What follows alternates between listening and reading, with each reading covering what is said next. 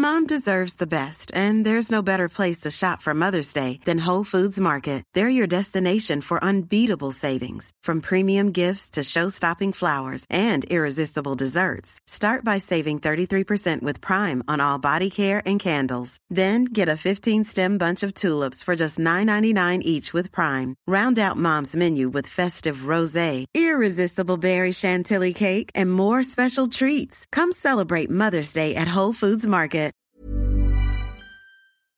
Cette émission est entièrement financée par ses auditeurs. Si vous voulez vous aussi soutenir le Rendez-vous Tech, n'hésitez pas à vous rendre sur patreon.com slash rdvtech et regarder ce que ça donne. Bonjour à tous et bienvenue sur le Rendez-vous Tech, l'émission qui explore et qui vous résume de manière compréhensible toute l'actualité tech, internet et gadgets.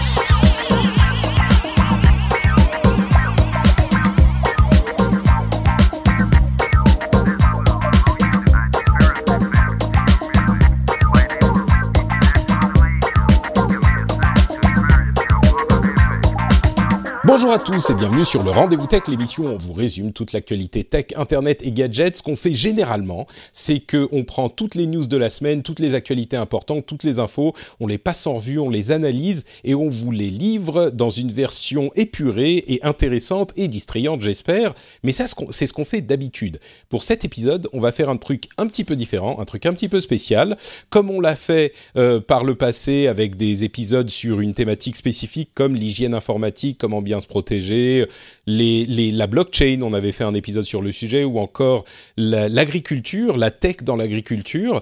Eh bien, aujourd'hui, on va parler de bâtiments, de construction, euh, de BTP, de, de travaux publics. Et j'espère que l'épisode va vous plaire, comme celui sur la l'agriculture vous a vous a beaucoup plu. J'ai eu énormément de euh, euh, témoignages de gens qui ont dit euh, ah bah a priori j'y allais un peu arculon parce que je me disais l'agriculture c'est pas hyper intéressant, mais au final l'épisode était passionnant et je l'ai écouté de bout en bout d'un trait. Donc merci pour tous vos témoignages, ça m'a encouragé à essayer de renouveler l'expérience sur une industrie spécifique. Et justement aujourd'hui, eh ben j'ai le plaisir de recevoir deux spécialistes de euh, la construction et des euh, BTP. Alors, avant tout, je me présente, Patrick Béja, euh, et maintenant, je présente mes invités, Jean-Paul Baloche et Javier Venegas. Alors, je prononce à la française parce que tu m'as dit qu'il fallait prononcer à la française, Javier. Bonjour à tous les deux, bienvenue dans l'émission. Bonjour, bonjour, bonjour à tous. Merci Patrick de nous accueillir pour ce numéro spécial. Et euh, bah, en tant qu'auditeur de longue date, ça me fait très plaisir de pouvoir y participer. Bah, merci euh, d'avoir accepté la, la participation. J'espère que euh, vous n'allez pas être trop nerveux. Vous allez voir, ça se passe bien. On est euh, hyper. En fait, c'est comme je le dis souvent à mes invités, on est assis autour d'une table entre amis et on parle d'un sujet qui nous passionne. Donc euh, là, je pense qu'on est pile dans votre sujet puisque vous travaillez tous les deux dans ce domaine. Jean-Paul, toi, tu es directeur exécutif et Javier, tu es CTO, donc Chief Technology Officer de euh, Novalian. Est-ce que vous pouvez nous expliquer en deux mots euh, ce que vous faites et euh, ce qu'est votre société pour que les auditeurs, les auditeurs comprennent un petit peu d'où vous venez? Peut-être commencer par Jean-Paul oui, bien sûr. Donc, bah, de manière très rapide, Novalian, en fait, c'est un hub d'innovation dédié au secteur du bâtiment et de la construction. Et en fait, c'est une émanescence d'un groupe qui s'appelle BTP Consultant, et au sein de ce groupe-là, on a acquis une grande expertise en matière de technologie liée au bâtiment. Et donc, on a décidé d'en créer un hub innovation spécifique. Et donc, mon rôle au sein de, ce hub innovation, c'est, tu l'as dit, directeur exécutif. Tu as une, un, historique dans la technologie ou c'est vraiment en tant qu'amateur euh, geek peut-être que tu t'es naturellement euh, dirigé dans ce, ces types de domaines? Non, en fait, moi j'ai un passé vraiment dans l'IT où euh, bah, en fait j'ai fait toutes les couches hein, qu'on qu peut faire au niveau de l'IT ou de l'infra, en commençant bah, par technicien hotline et après en gravissant toutes, toutes les marches jusqu'à ce, poste-là, et une vraie adhérence en fait à la, technologie. Et le fait de venir dans le secteur du bâtiment, moi je vais l'expliquer un petit peu après, c'est euh, la dynamique est euh, très forte en matière de technicité dans ce secteur qui m'a fait venir euh, et rejoindre cette entreprise. D'accord. Et pour ta part, Javier, tu es donc CTO, donc effectivement, toi aussi, j'imagine que l'IT, l'informatique, c'est ta vie? En effet. Alors, moi, l'IT, c'est une vraie passion.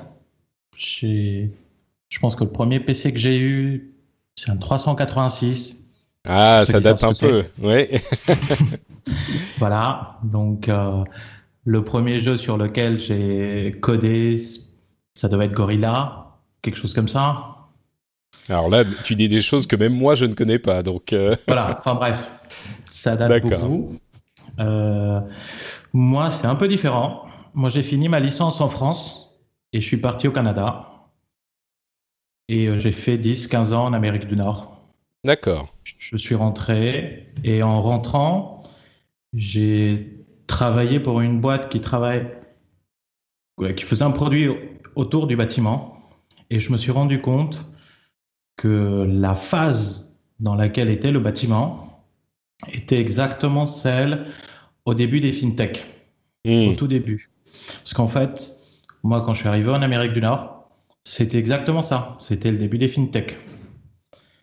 À l'époque, j'aurais pu, moi, j'y croyais pas du tout. Voilà, je me suis dit, les banques, euh, je ne sont jamais passé ça. Bah si.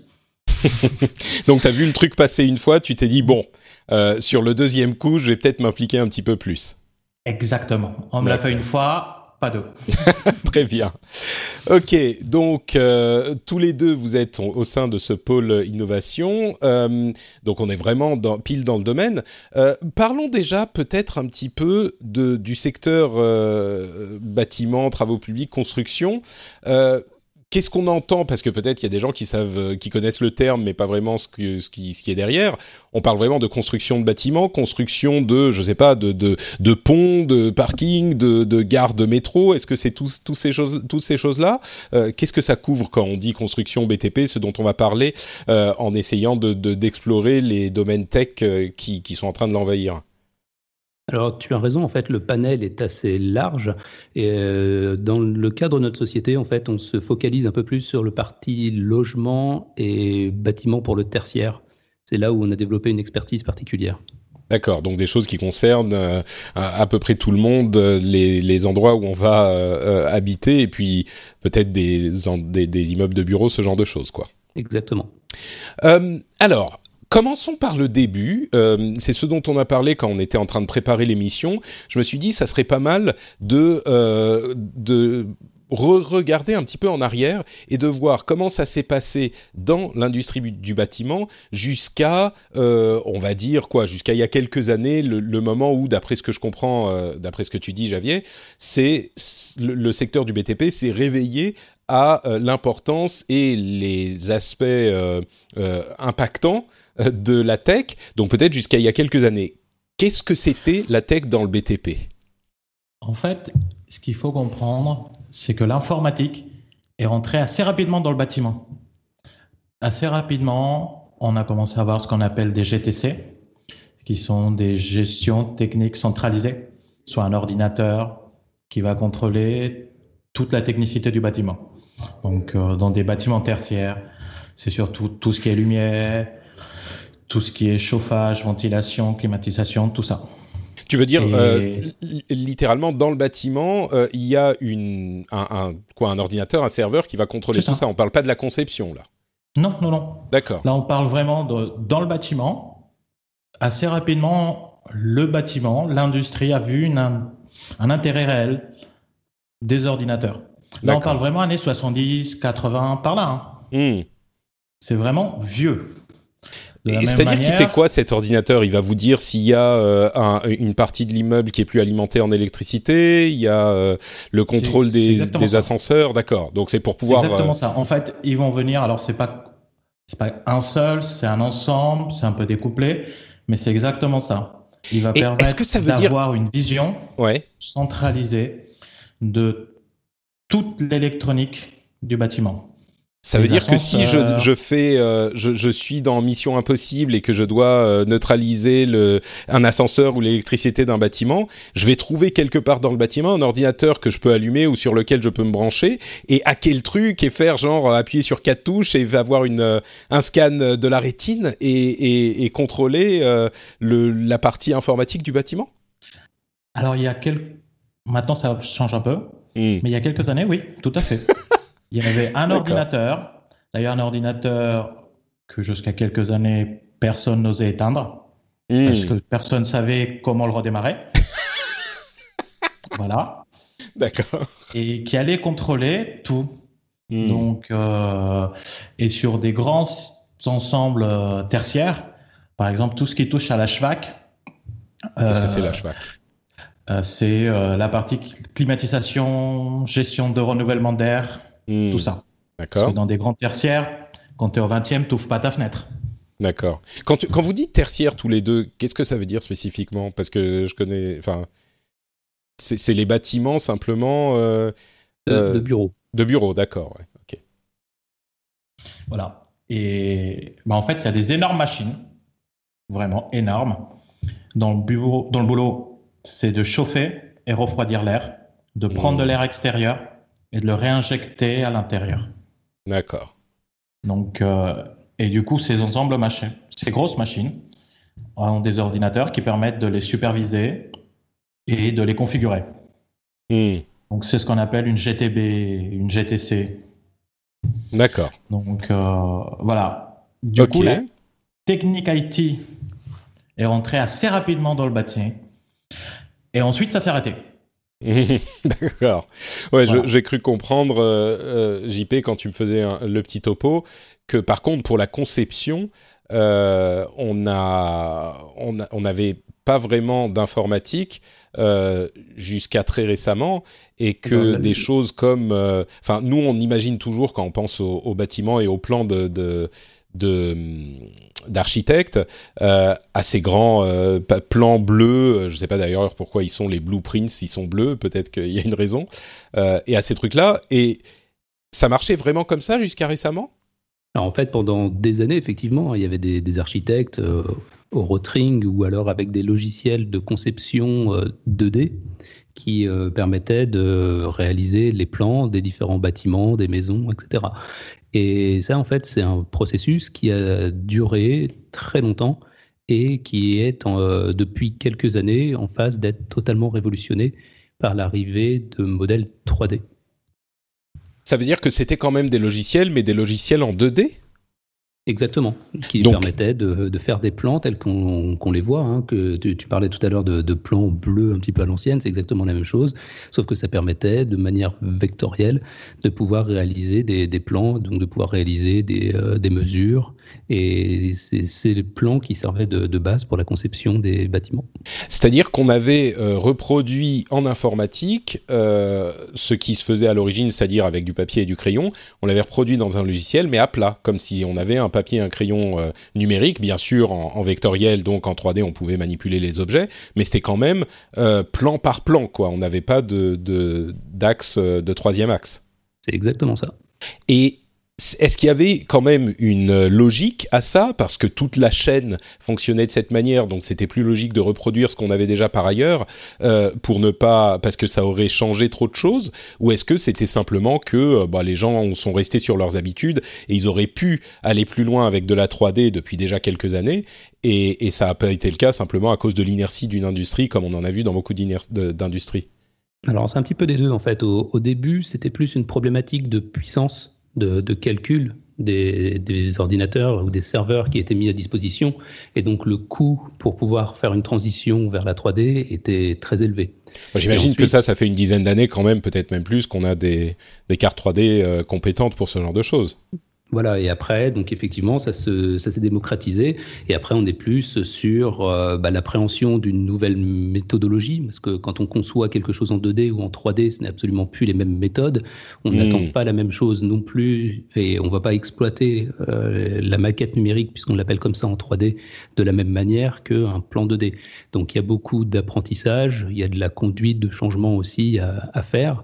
Et ensuite, dans le bâtiment, on a des entreprises qui sont de taille très variable. C'est-à-dire qu'on va avoir des promoteurs très grands et très connus, comme des artisans qui ont peu de moyens. il faut que tous ces corps de métier réussissent à travailler ensemble. Et donc, c'est pour ça qu'il peut y avoir une certaine inertie aussi et une vraie conduite du changement à réaliser. Mmh. Du coup, vous, euh, vous avez vu le truc venir. Euh, est-ce qu'on peut euh, discuter de la manière dont ça, s'est passé et qu'est-ce qu'on est en train de voir arriver maintenant dans ce secteur? Déjà, il y a combien de temps est-ce que le, le, secteur s'est réveillé à cette, à cette réalité? Et, ensuite, comment ça s'est manifesté quoi? Est-ce qu'il y a eu des gens qui étaient euh, réfractaires euh, ou alors est-ce que tout le monde s'est réveillé d'un coup et s'est dit bon ok il faut qu'on y aille? Euh, Est-ce que ça s'est manifesté dans la conception et dans peut-être qu'on y arrivera après vraiment dans la dans la conception je veux dire et dans la, la réalité des bâtiments en intégrant de la technologie dans les bâtiments autant que en intégrant de la, de la technologie dans les processus de conception? Donc, il y a combien de temps ça euh, combien de temps est-ce que ça il y a combien de temps ça a commencé et comment ça s'est passé d'abord peut-être? Ok. En fait, euh, moi j'aime bien faire le parallèle aussi avec d'autres industries telles que mhm. l'aéronautique ou l'automobile qui ont vécu en fait la même transition avec une conception plutôt 2D puis qui sont passés ensuite 3D et qui ont eu cette période de transition. Euh, pour le groupe BTP Consultant et donc Novalian, nous on a commencé à travailler sur ce qu'on appelle le BIM, donc pour Building Information Modeling, qui est en fait une conception 3D d'une maquette du bâtiment et de toute la méthodologie, la gestion de projet qui tourne autour. Et en fait, euh, on a débuté il y a à peu près cinq ans maintenant pour appréhender cette nouvelle technologie, voir quelles en étaient les limites, comment on pouvait former en interne nos propres collaborateurs pour les emmener vers cette nouvelle technologie. Et Ça veut dire qu'avant, ah, et, là vous étiez au, début de la vague, j'ai l'impression, d'après ce que tu dis, il y a cinq ans les bâtiments n'étaient pas conçus en 3D et j'ai l'impression que, à moins que je comprenne mal, il y, en a encore qui ne sont pas conçus en 3D, qui sont conçus en 2D euh, plane. Alors, l'arrivée du BIM, effectivement, révolutionne beaucoup de choses. Alors, ça fait plus d'années que, ça que, le BIM arrive, mais mm. on sent vraiment une montée en puissance. Et on, nous, on l'a analysé il y a déjà 5 ans de ça. Et là, on a une vraie transition et la vague est en train d'arriver dans le secteur. Et donc, ça veut dire que tous les architectes, tous les gens qui travaillent avec ces logiciels doivent euh, se reformer. Est-ce qu'il y a genre un ou deux logiciels qui ont été conçus par des boîtes qui font ça spécifiquement?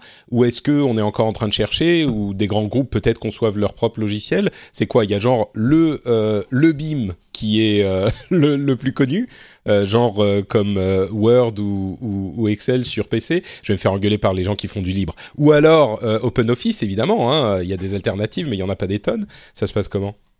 Alors, il y a deux démarches qui sont assez similaires à ce que tu viens de citer avec la suite Microsoft ou, ou OpenOffice, qui sont effectivement un éditeur majeur qui a le leadership sur, sur le marché et qui est très représentatif, avec quelques outsiders également. Et en parallèle, on a une démarche qui tourne beaucoup plus autour de l'open, avec des solutions open source qui sont développées et mises à disposition de la communauté. D'accord. Alors, qu'est-ce que ça permet? Parlons un petit peu concret euh, pour que les gens se fassent une idée de ce que ça veut dire. Est-ce que euh, on se met à, pouvoir proposer à des clients des visualisations 3D beaucoup plus facilement de leur bâtiment? Est-ce qu'on a des euh, on, se prend arriver à, d'hologrammes à la Iron Man où tu affiches le bâtiment et des, des sur des projecteurs holographiques quelque part? Bon, j'exagère, mais je veux dire, une fois que tu as le modèle en 3D, ça permet des choses. Quels avantages ça a? En fait, tu n'exagères pas tellement. Ah oui. Pour être franc. Ah bah pour une fois En fait, là, on est vraiment sur une partie d'industrialisation. Donc, euh, ce que ça permet en production, donc aujourd'hui, les choses qu'on vend, par exemple, c'est prendre le bâtiment, faire euh, de la formation avec euh, des casques de réalité virtuelle et gamifier. Ah oui, d'accord. Donc vous faites visiter les bâtiments euh, aux clients, quoi hmm. Exactement. On peut dire, bah, on va aller visiter le bâtiment, ou alors on peut dire, on va aller former vos gardiens. Ah carrément? Bien sûr, bien sûr. En fait, comme il y a vraiment un modèle, alors ça demande un peu de travail. Bien sûr. Aujourd'hui, la problématique principale, c'est l'industrialisation de la conception. Alors, ça risque de bâcher un peu. Mais en fait, en France, les ingénieurs, enfin pas les ingénieurs, les architectes sont très designers. Pas vraiment ingénieurs. Ce qui est très différent, par exemple, des États-Unis. Là où moi je connaissais un peu plus de gens. Et ça veut dire qu'ils sont plus réfractaires au passage euh, à la 3D ou qu'est-ce que ça veut dire En fait, ils sont un peu plus, un peu moins carrés. Ah. Ça fait que les modèles 3D sont pas exactement clean, sont pas. Il y a des problèmes de métadonnées. Ah mais c'est hyper grave ça. Donc, euh, bah, en fait, non mais c'est bon, le mur, le mur porteur, je l'ai mis 2 cm plus loin, mais ah, c'est pas si grave, c'est bon, à 2 cm, ça veut rien, ça va rien changer, non? Bon, j'imagine que c'est pas ça. Si, mon Dieu c'est des choses comme ça, en fait. Alors, c'est pas 2 cm, mais en fait, il faut savoir que la tolérance dans le bâtiment, c'est 1 ou 2 cm. Hmm, Donc, c'est le niveau de tolérance normal. D'accord. C'est exactement dans, dans ce cas de figure où une entreprise comme BTP Consultant intervient et son rôle, en fait, c'est de vérifier que la conception du, du bâtiment est conforme à la réglementation française. Donc c'est très normé, c'est très réglementé et euh, on ne peut pas sortir un modèle euh, de bâtiment de n'importe comment non plus. Et est-ce que c'est plus important de faire ces vérifications avec, euh, c'est du BIM donc, du Building Information Modeling, euh, que avec les vieux logiciels en, en, en 2D plan, ou parce que en, en 2D plan ils le voient plus ou ils sont plus habitués donc ils font pas les mêmes erreurs, ou c'est toujours nécessaire? Ah, c'est- Ils ont plus l'habitude. Ouais, d'accord, anciens. ok, en d'accord. fait. Et en 3D, ça peut être un peu compliqué. Hmm. Alors, je sais pas euh, pour les gens ou pour toi si tu as déjà fait de la modélisation de 3D pour faire de l'impression, mais ça peut être assez embêtant. Hmm, bien sûr, ouais. Voilà. D'accord. Mais alors du euh, coup, euh, ça, ça amène des petits problèmes. Donc, parfois, quand on passe le modèle dans Unity ou dans donc un Unity, le logiciel qui est prévu à la base pour le pour la conception de jeux, euh, et vous pouvez exporter un modèle du logiciel de BIM, l'importer dans Unity, et vous avez donc euh, votre modèle en 3D dans Unity que vous pouvez utiliser pour ce que vous voulez. Euh, ouais, et donc parfois il y a des trucs qui collent pas, quoi. C'est ça. Parfois, on a tous les étages où tu as 2-3 cm d'espacement. Donc, on voit de la lumière passer entre les étages. Voilà. D'accord. Donc, aujourd'hui, comme la construction n'est pas automatisée, c'est pas grave.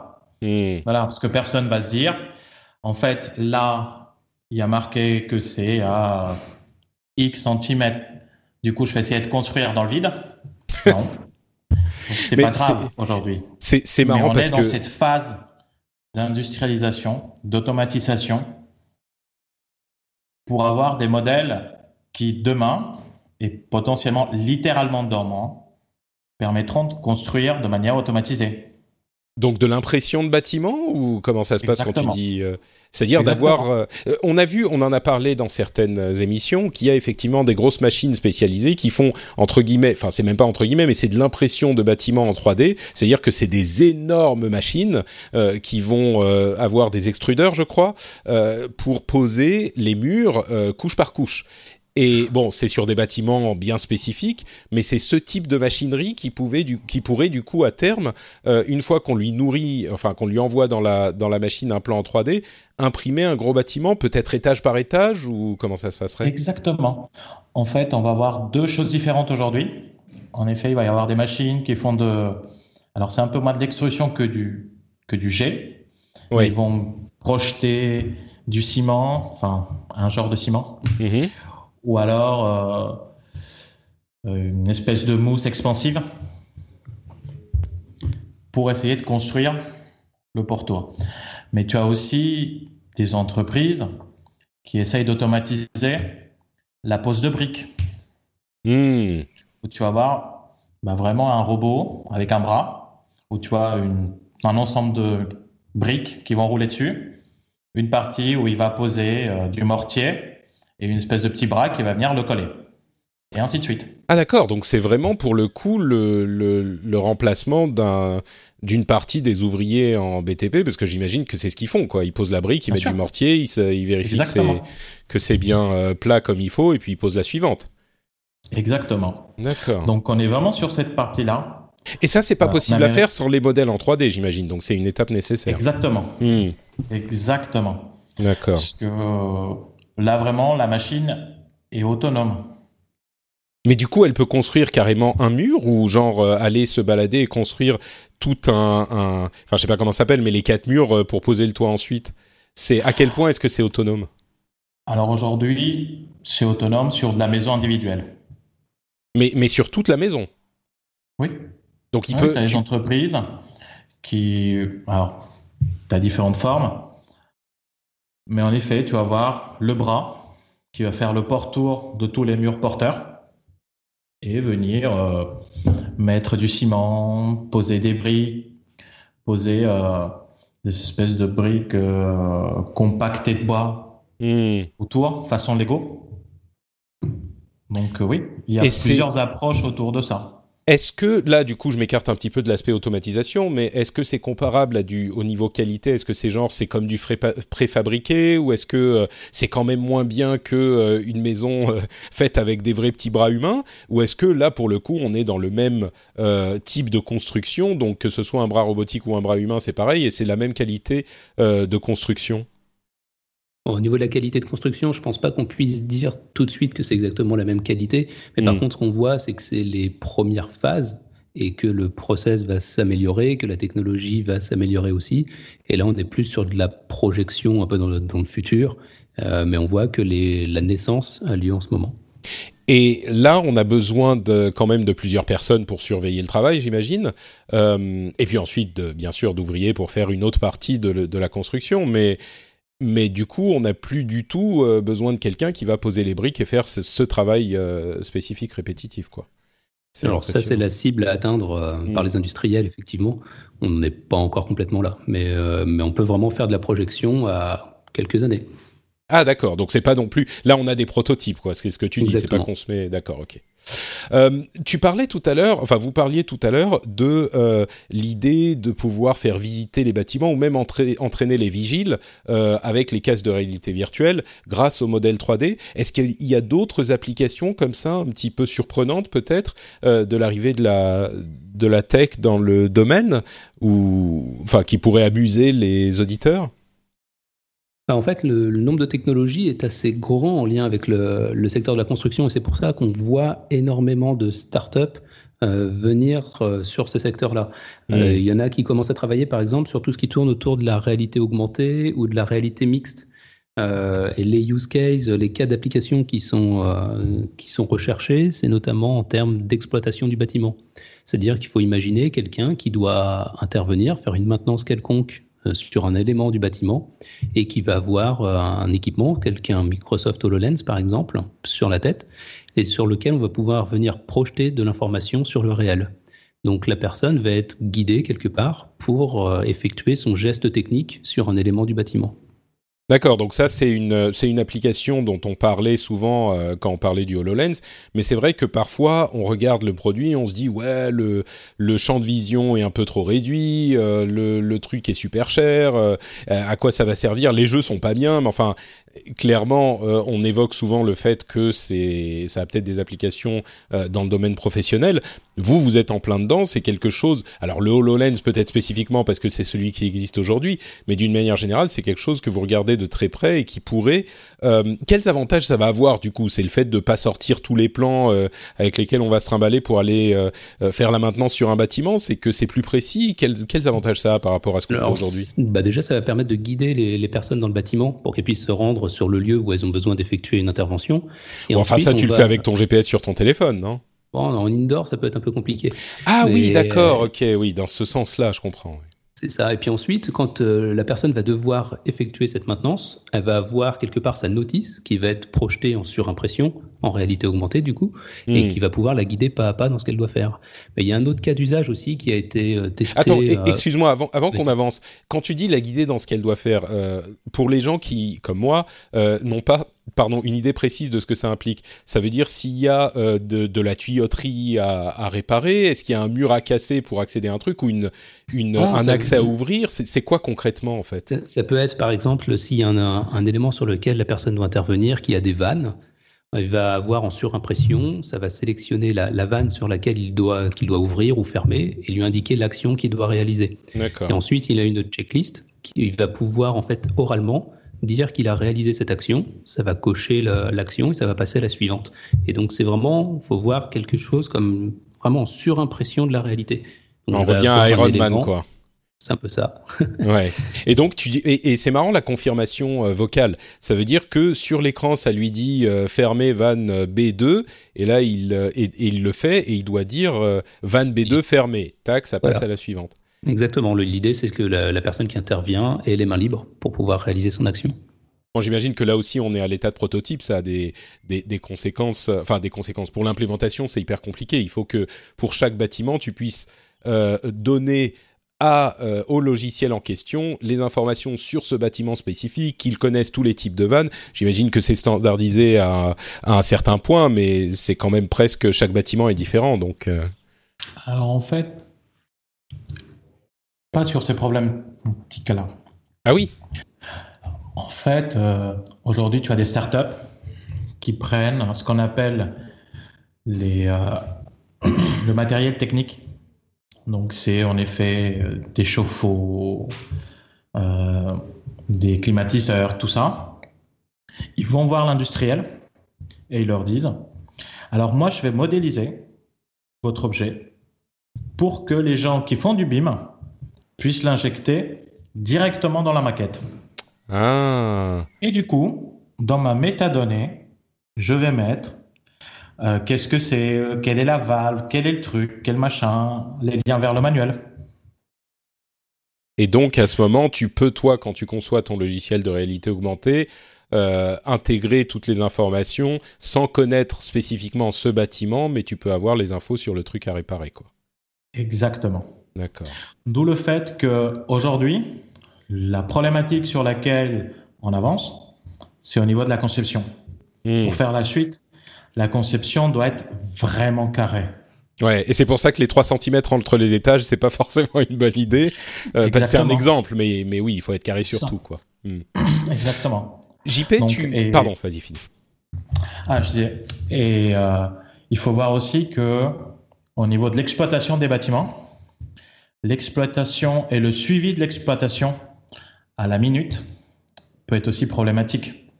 Comment ça Savoir, par exemple, euh, cas concret que j'avais eu dans l'entreprise où je travaillais avant, où on est intervenu, chez Air France, parce que, eh bien, la direction voulait s'assurer que dans tout un tas de pièces d'open space de Roissy, les gens ne se retrouvent pas à 35. Ah, tu veux dire à 35 personnes dans... Ah, à 35, degrés, d'accord. dans mmh. l'ensemble. Ok. Encore une fois, quand on peut ouvrir des fenêtres, c'est compliqué. Eh bien, là, pour le coup, ça a été résolu avec une application de l'IoT qui permettait de savoir et de faire une boucle de rétroaction pour refroidir plus vite, etc.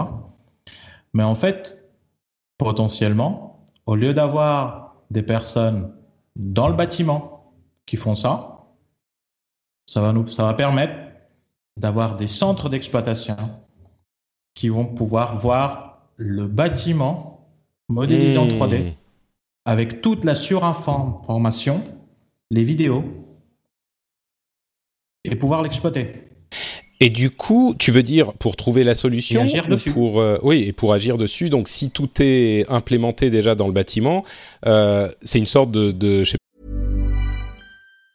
Mom deserves the best, and there's no better place to shop for Mother's Day than Whole Foods Market. They're your destination for unbeatable savings, from premium gifts to show-stopping flowers and irresistible desserts. Start by saving 33% with Prime on all body care and candles. Then get a 15-stem bunch of tulips for just $9.99 each with Prime. Round out Mom's menu with festive rosé, irresistible berry chantilly cake, and more special treats. Come celebrate Mother's Day at Whole Foods Market. Even on a budget, quality is non-negotiable. That's why Quince is the place to score high-end essentials at 50 to 80% less than similar brands. Get your hands on buttery soft cashmere sweaters from just 60 bucks, Italian leather jackets, and so much more. And the best part about Quince, they exclusively partner with factories committed to safe, ethical, and responsible manufacturing. Elevate your style without the elevated price tag with Quince. Go to quince.com slash upgrade for free shipping and 365-day returns. Pas de call center pour bâtiment, donc t'as pas besoin d'y aller pour euh, changer les paramètres. tu peux le faire depuis ton, ton centre d'exploitation, quoi. Exactement. Et, Ou alors ART plus vite. Hmm.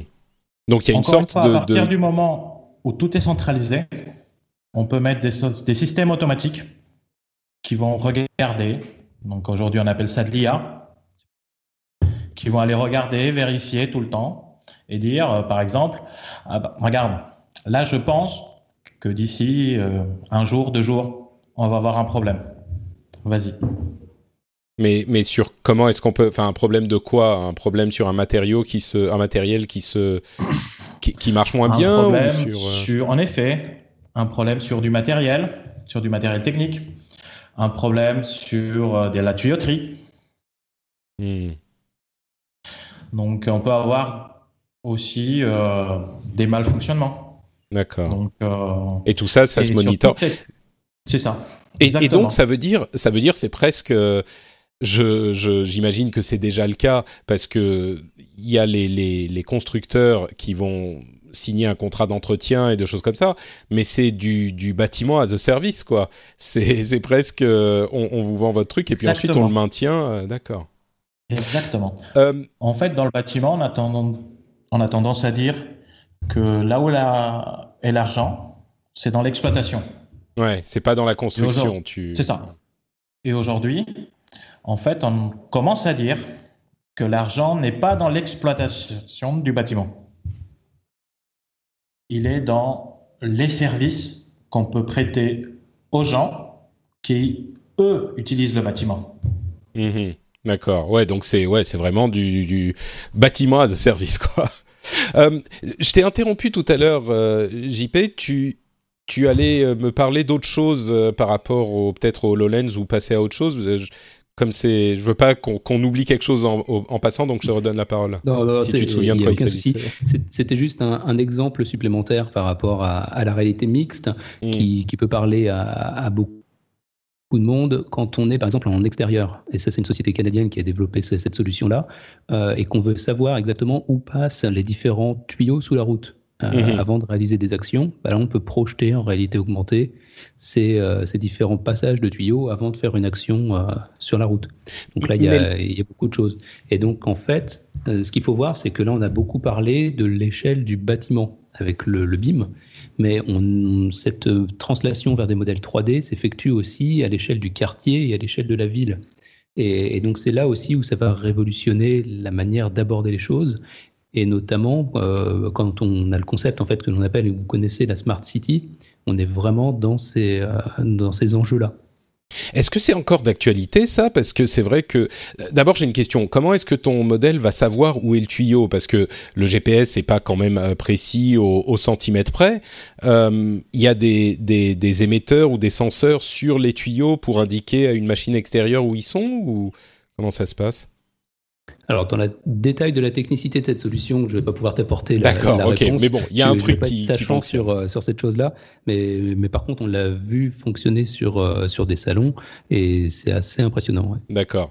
Mais donc, quand tu parles de Smart City, euh, moi, j'ai presque une image du début des années 2000 ou 2010 où c'est un truc genre ouais euh, smart city ça va être super bien on va avoir plein de trucs d'informatique partout ça va être génial. Et j'ai l'impression que c'est presque euh, passé de mode. Mais toi tu es en train de me dire que c'est pas du tout le cas c'est juste que comme souvent euh, les, les, technophiles, euh, voyant des technologies arriver, se disent oh, dans deux ans ou dans cinq ans, tout sera comme ça. Et en fait, ça prend euh, cinq à dix fois plus longtemps dans la pratique.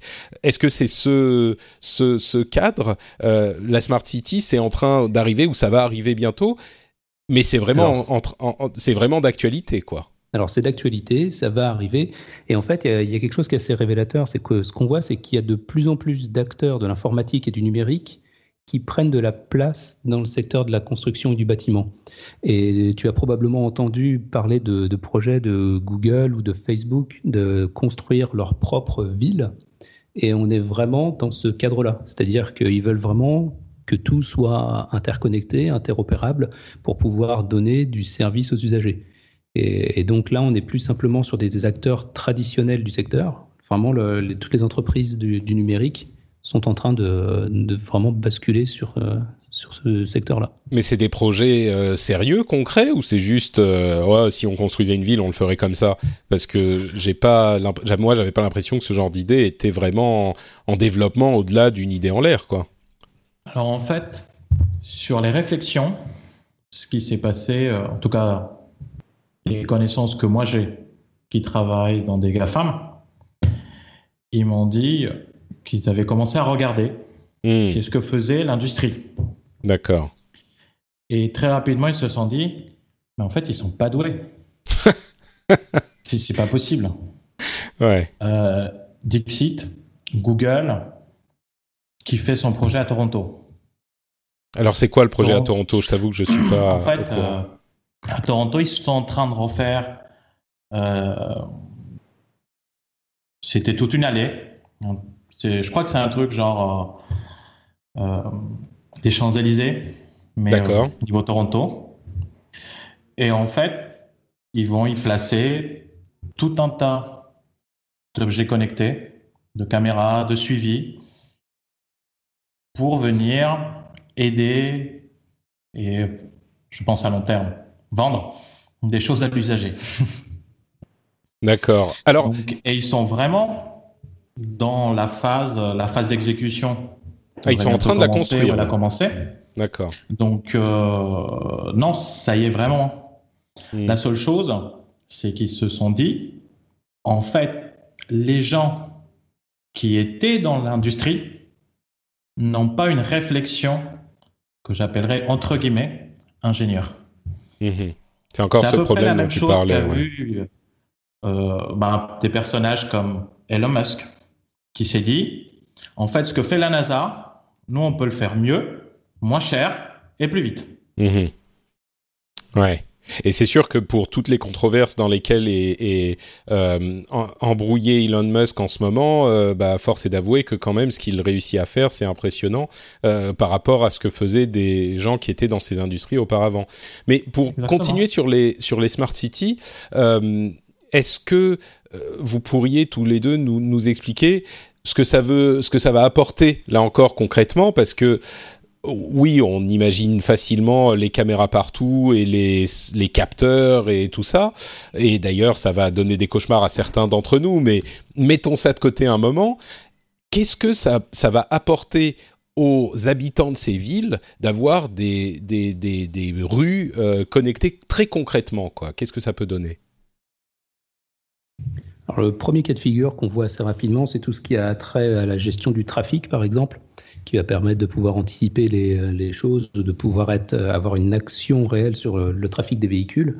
Et, en fait, au niveau du détail, c'est compliqué d'entrer dans ce niveau de détail, puisque là, on est vraiment dans une phase où on commence à, à, le mettre en œuvre. Et les services et les besoins vont venir être résolus au fur et à mesure. Hmm. Et, mais là, quand on parle par exemple de multimodal en, termes de déplacement des personnes et de faire en sorte de fluidifier le, trafic dans les centres-villes, ce genre de technologie peut aider à, atteindre cet objectif. C'est-à-dire régler les, les feux euh, en fonction de comment ça se passe dans les rues pour euh, s'assurer qu'il y a autant de voitures qui peuvent circuler que possible. C'est simplement la gestion des feux. J'imagine pas d'autres applications. Je suis je suis pas spécialiste, mais j'imagine pas d'autres applications. J'ai presque l'impression que ça, ça pourrait se faire. Enfin, c'est marrant parce que même pour un technophile, j'ai tendance à me dire ouais, mais bon, euh, ça va, c'est pas la peine d'aller mettre des, des, capteurs de marche euh, dans les trottoirs ou euh, je sais pas des, des caméras ou des. En fait, ça dépend. Mmh. Qu'est-ce qu'il y a si sur l'ensemble des trottoirs on met des capteurs qu'aujourd'hui on trouve dans certaines boîtes très gadgets, hein, mhm. qui vont venir prendre la variation d'énergie cinétique pour se nourrir et faire d'autres choses. D'accord, donc tu veux dire pour euh, générer de l'énergie en fait avec les pas, euh, les pas des gens, ouais. Hmm. En effet. Euh, en fait, la variation majeure que moi je vois, étant geek, nerd, grand amateur de SF, c'est surtout le passage dans la SF où c'est très centralisé. La ville, c'est un réseau. Hmm. Tu vois, c'est c'est pas une machine, mais c'est un ensemble fermé de machines. qui régissent toute la ville. D'accord. En fait, j'ai des, des, des, images de cyberpunk qui me viennent et c'est pas forcément les, les plus enthousiasmantes. Mais, euh, c'est pas vers là qu'on va. Ce, qu'on voit maintenant, c'est euh, c'est ce qui va croître et ce qui croît aujourd'hui au niveau des IoT. En fait, c'est la distribution des systèmes. On ah va avoir un gros système qui fait tout. On va avoir des milliards de tout petits systèmes qui font un truc bien. Hmm, donc ils sont quand même tous connectés, mais c'est pas un système euh, unifié qui est avec un énorme euh, serveur ou un énorme cerveau euh, au centre de la ville qui s'allume en rouge quand il y a un truc qui va pas et qui va déblayer les humains qui posent des problèmes à la, dans la zone secteur 2X, envoyer les, les robots tueurs pour les dégager. C'est vraiment des petits, c'est de l'IoT quoi, c'est du edge computing, c'est tout ça quoi. Donc, euh, par exemple, dans des pays euh, du Moyen-Orient, avec des constructions plus avancées, chose que certains essayent de penser aujourd'hui.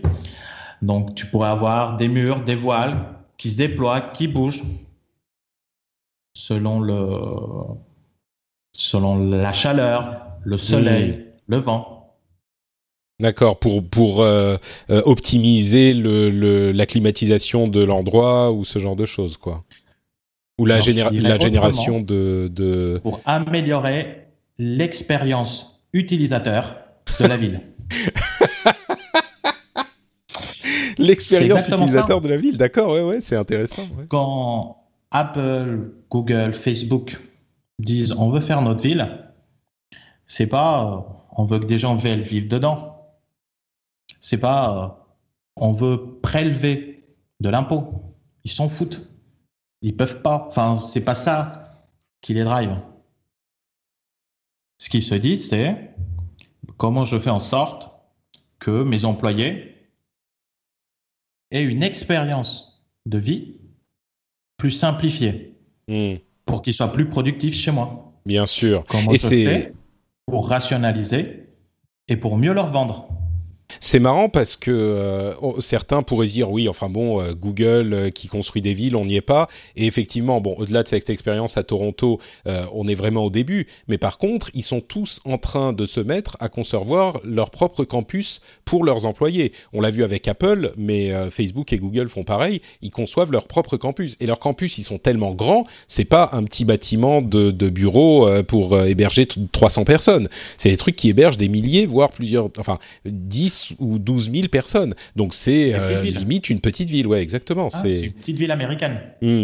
C'est c'est impressionnant, oui. J'avais pas du tout vu les choses de cette manière, et c'est vrai que du coup, même Apple, quand t'as dit Apple au début, je me suis dit, enfin, Apple, ça les intéresse pas d'aller construire une ville, mais ils l'ont déjà fait, en fait. Ils ont fait cette ville et ils ont intégré dans leur bâtiment cette philosophie de euh, d'expérience utilisateur. Donc, euh, il y a vraiment de ça, quoi. Est-ce que dans, dans votre industrie, c'est un truc qui euh, parce que là on commence à s'éloigner un petit peu de la, de la réalité concrète d'aujourd'hui et on, on, rêve un petit peu de ce qui pourrait euh, s'appliquer à l'avenir. Est-ce que dans votre industrie les gens commencent à réfléchir comme ça ou est-ce que là on est entre geeks et, et on y rêve et concrètement dans l'industrie il y a beaucoup de gens qui sont quand même euh, un petit peu en train de rattraper le je sais pas quelle est l'expression mais de rattraper le train en marche ou le cheval qui court ou un truc du genre? Non, on est, on est vraiment lancé dans, dans l'industrie et, et on, est en phase de concrétisation de, de, tout ça. Donc il y a des choses qui pouvaient paraître euh, assez futuristes, mais qui sont pour l'instant au stade de POC, mais qui sont euh, très bien orientées et qui ont de fortes chances d'aboutir. Donc, POC, c'est euh, Proof of Concept. Hein, proof of concept, hein, voilà, un premier test pour essayer de valider le, le fonctionnement d'un élément. Et là où on peut dire que euh, les choses évoluent, c'est que tous ces tests, euh, tous ces concepts euh, datent d'il y a quelques années et ont commencé à être expérimentés il y a quelques années. Ce que tu, ce que tu évoquais, Javier, il y a quelques temps, et ce que tu dis, JB, JP, pardon, c'est que pendant des décennies, on n'avait pas tous ces trucs. Donc il y a une effervescence qui est en train d'arriver dans le domaine aussi, quoi. C'est différent. Il y a les choses qui ont changé. Il y a un truc qui s'est passé.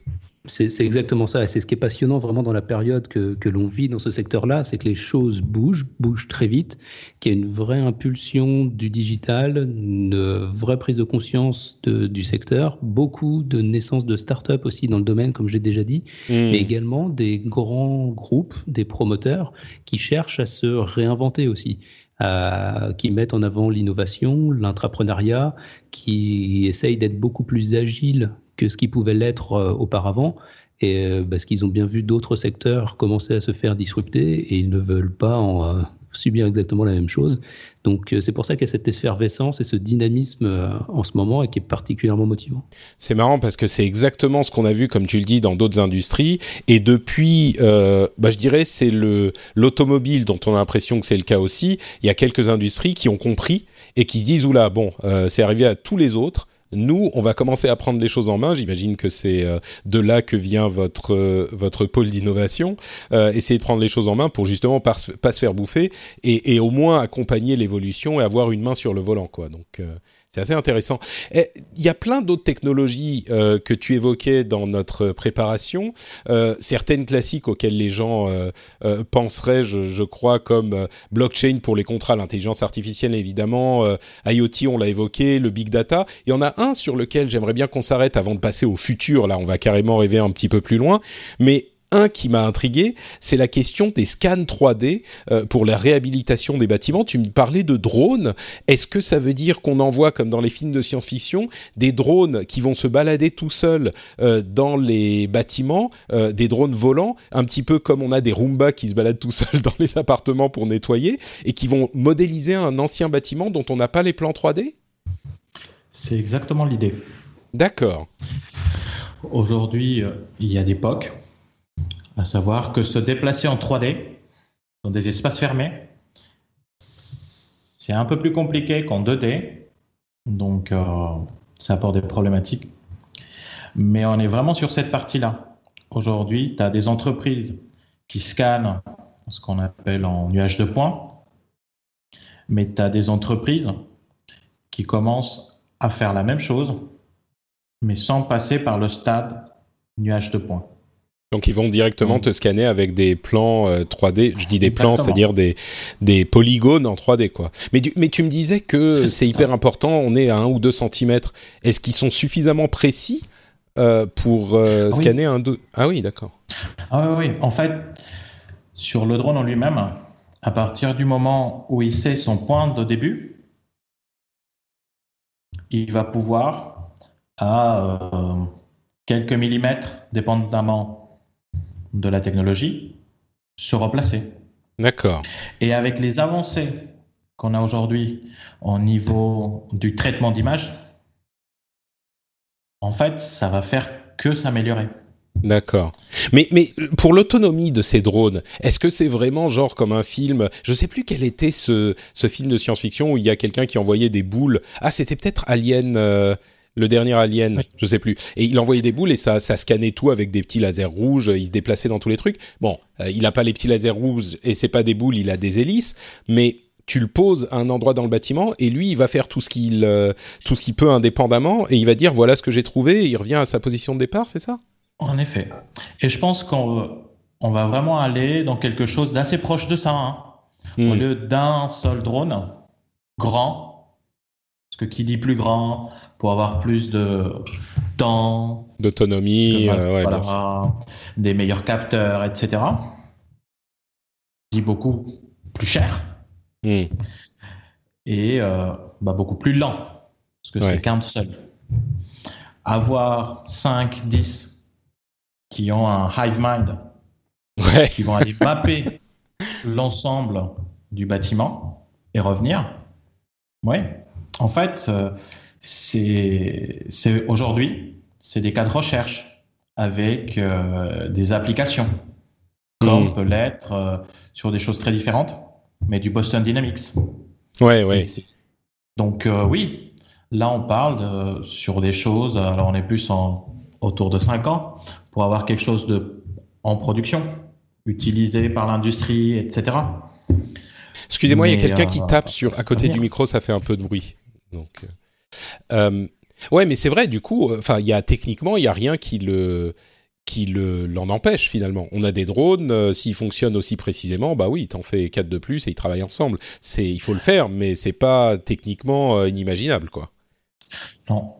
Mm. Aujourd'hui, pour tout ça, la plus grande problématique, c'est le côté, euh, comme tu l'as dit, imprécis du GPS. Mmh, ouais. Donc, euh, avec le système européen, ça devrait être beaucoup mieux. Pourquoi? Qu'est-ce que ça change? bah, Le système européen va être plus précis. Ah, le GPS, tu veux dire? Oui, oui, le... c'est Galileo, non? C'est ça? C'est ça. Ouais, d'accord.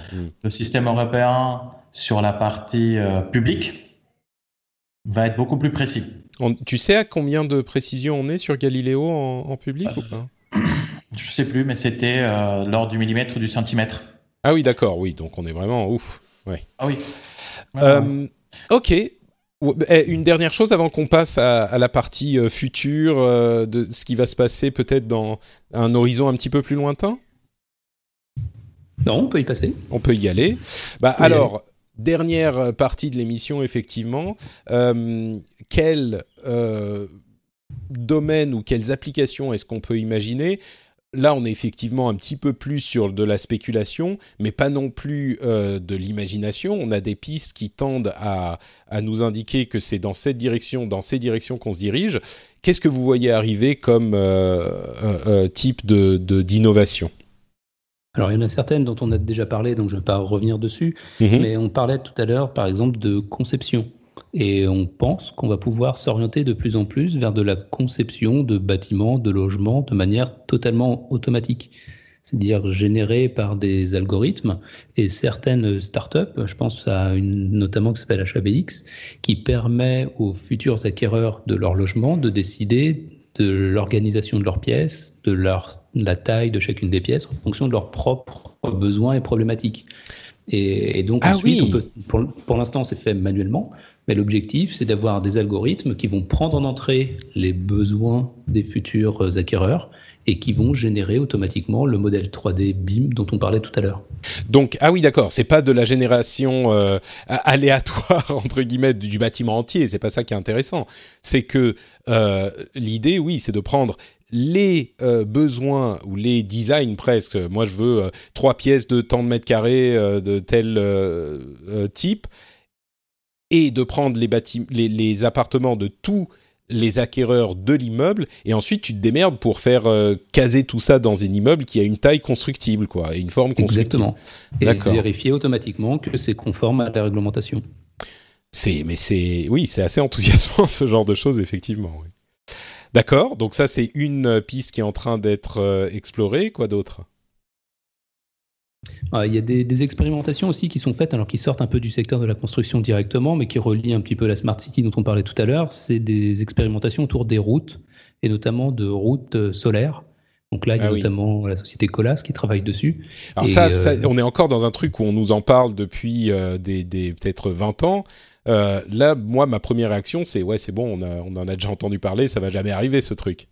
Les premiers kilomètres commencent à être, euh, à être réalisés et à être concrets, donc euh, on peut penser que ça arrivera. D'accord. Mais et ça, ça c'est quoi? C'est simplement une route dont on va utiliser le, le, bah, le quoi, le, la surface pour générer de l'énergie? C'est ça. D'accord. Quel avantage ça a par rapport au fait de poser des panneaux solaires euh, ailleurs? Parce que j'imagine quand même que les panneaux solaires, ça implique euh, un entretien quand même différent, qui va sans doute coûter plus cher, qui est plus délicat. Euh, je suis curieux. pourquoi, si on va poser des panneaux solaires sur les routes, pourquoi ne pas les poser, je sais pas moi, sur les toits de différents bâtiments ou de Peut-être parce que concrètement, il faut que les gens, les gens peuvent déjà. Enfin, je sais pas. Est-ce que on a une réponse à ça ou? Alors, bon, pas de, pas de réponse directe, mais je pense que c'est juste pouvoir profiter d'espaces qui sont déjà existants et de pouvoir les exploiter au mieux. Et donc, c'est une manière de, de, pouvoir tirer parti de, de ces lignes droites euh, immenses pour pouvoir en tirer un autre, un autre usage. Ouais, d'accord. Bon, c'est vrai que de toute façon, les... si on veut poser des panneaux solaires ailleurs, on peut déjà le faire. Là, c'est les routes sont déjà là. Ouais.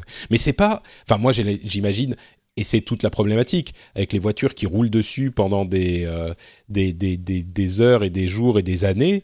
C'est, c'est, ça marche comment? Est-ce que tu sais? Est-ce qu'on a des panneaux solaires qui sont sous une surface euh, euh, de, type particulier ou est-ce qu'on roule sur les panneaux solaires? J'ai du mal à imaginer comment ça fonctionne.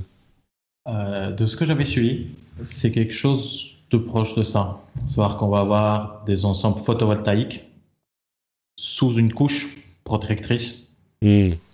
Donc, euh, et en effet, la surface construite de route renouvelée tout le temps hmm. est quand même gigantesque. Ouais. Et malgré toutes les voitures qu'on a, et eh ben ça en fait plein qui restent sans voiture dessus. Ah oui, d'accord, bien sûr, oui. Et du coup, euh, euh, Et, même s'il y en a qui sont endommagés ou machin, bon, tu vas les changer quand tu euh, rafraîchis ta route de toute façon, mais ça en laisse quand même plein qui vont générer de l'énergie pendant ce temps. Donc, Exactement. Hmm. Et ça permettra aussi de pouvoir plus facilement traquer l'anomalie au niveau de la route. parce que tout est la connecté. Route est connectée hmm. On sait où il y a un trou, il y a un avarie, où il y a un problème. D'accord. Et, donc, c'est. centralisé. Hmm. L'expérience utilisateur améliorée.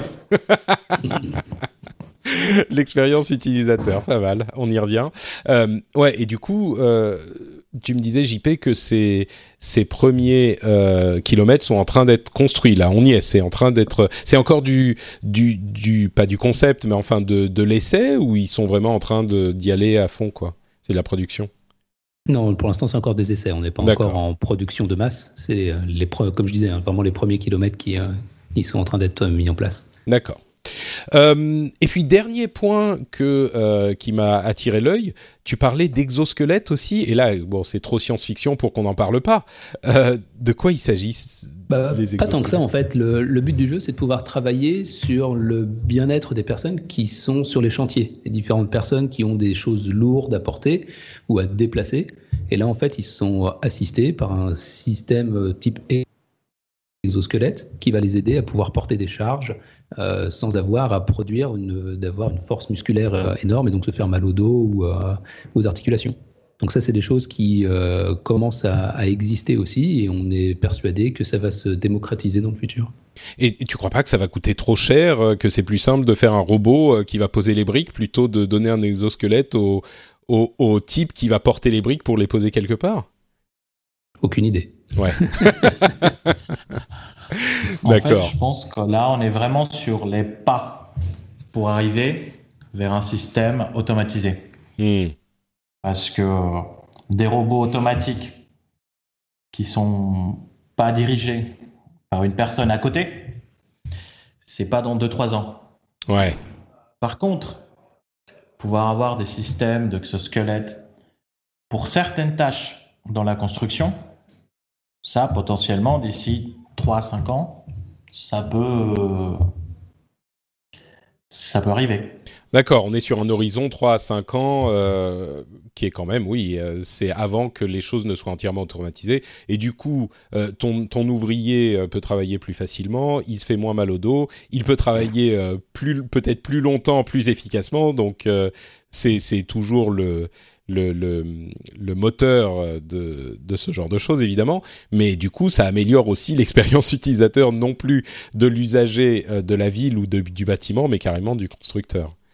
Euh, enfin, de l'ouvrier, ouais. Exactement. Ok. Bon, bah écoutez, je pense qu'on arrive au bout euh, de notre exploration de, tous ces sujets. Est-ce qu'il y a une chose qu'on a oublié de mentionner, peut-être, que vous voudriez euh, rappeler avant qu'on ne conclue? Oh, tu sais, sur le sujet, on est intarissable, donc il y, a énormément d'autres éléments et technologies dont on aurait pu parler, mais c'est vrai qu'il y a un moment où faut bien s'arrêter. Mais non, la seule chose qu'il faut retenir, c'est que c'est vraiment un, secteur en mouvement, très passionnant et en pleine révolution. Donc c'est euh, assez sympathique de pouvoir vivre ça. Ok, bah écoute, euh, ce que je, vous propose, c'est si justement il y a des gens qui euh, veulent en savoir un petit peu plus, peut-être même des gens qui sont dans ces domaines ou intéressés par les domaines qui voudraient en savoir un peu plus, où est-ce qu'on peut trouver plus d'informations et peut-être plus d'informations sur ce que vous faites également, avant qu'on se sépare? Alors, il y a deux sites internet sur lesquels ces personnes peuvent aller. Donc, il y a le premier qui s'appelle novalian.fr et ensuite notre maison mère, en fait, qui s'appelle BTP consultant au pluriel.fr, où là vous retrouvez aussi un, certain nombre d'actions et d'éléments que l'on développe. Super, bah, je vais mettre les liens vers vos deux euh, comptes Twitter individuels et vers euh, le, site, enfin le compte Twitter de Novalian dans les notes de l'émission, comme ça euh, les auditeurs pourront les retrouver s'ils le souhaitent. Euh, bah, merci beaucoup à tous les deux. Avant de se quitter, je vais également rappeler aux auditeurs que euh, je suis disponible sur les réseaux sociaux aussi. Je suis Note Patrick sur Twitter, sur Facebook et sur Instagram. Euh, je partage avec vous mes découvertes du moment et mes états d'humeur. Ça peut arriver aussi. Vous pouvez aussi retrouver l'émission sur frenchspin.fr. Si vous voulez laisser des commentaires, vous pouvez le faire là-bas, évidemment. Vous pouvez également soutenir l'émission sur Patreon, patreon.com slash rdvtech. Vous le savez, c'est un modèle d'affaires moderne, technologique, innovant, intéressant. Euh, c'est-à-dire que vous pouvez choisir de soutenir l'émission financièrement si vous le souhaitez. Et si vous ne le souhaitez pas, eh ben, c'est simple, vous ne le faites pas. Mais euh, l'émission existe grâce à ceux qui choisissent de soutenir. Donc, euh, vous choisissez combien vous donnez, pour combien d'épisodes vous donnez par mois. et vous pouvez vous arrêter quand vous voulez. Donc, c'est vraiment le business model du futur. Euh, si vous le pensez aussi, n'hésitez pas à aller sur patreon.com slash rdvtech. Le lien est dans les notes de l'émission. Euh, pour ma part, je suis euh, a priori, on va voir comment ça se passe, mais a priori en vacances. Donc, je pense que le prochain épisode, pour les deux prochaines semaines à peu près, vous aurez d'autres hôtes qui vont vous raconter les merveilleuses aventures de la tech pour le rendez-vous tech. Et puis, on se retrouvera vers la mi troisième tiers d'août. je reviendrai faire euh, l'animation de l'émission. Si tout va bien, hein, c'est le, plan au moment où on enregistre celui-ci. On verra si ça change ou pas. Mais en tout cas, l'émission revient euh, la semaine prochaine. Ne vous inquiétez pas, euh, on sera là pour vous reparler de l'actualité tech. Merci encore à tous les deux, Jean-Paul et Javier. Merci d'avoir passé un moment avec nous. on vous... Merci à toi pour l'invitation. Ça m'a fait très plaisir que vous acceptiez. J'espère que l'épisode vous aura plu. N'hésitez pas à me dire ce qui vous a plu euh, et ce qui ne vous a pas plu, euh, soit dans les commentaires, soit sur Twitter, soit etc. Et puis nous, on se retrouve très très bientôt pour un nouvel épisode. Merci à tous. Ciao ciao.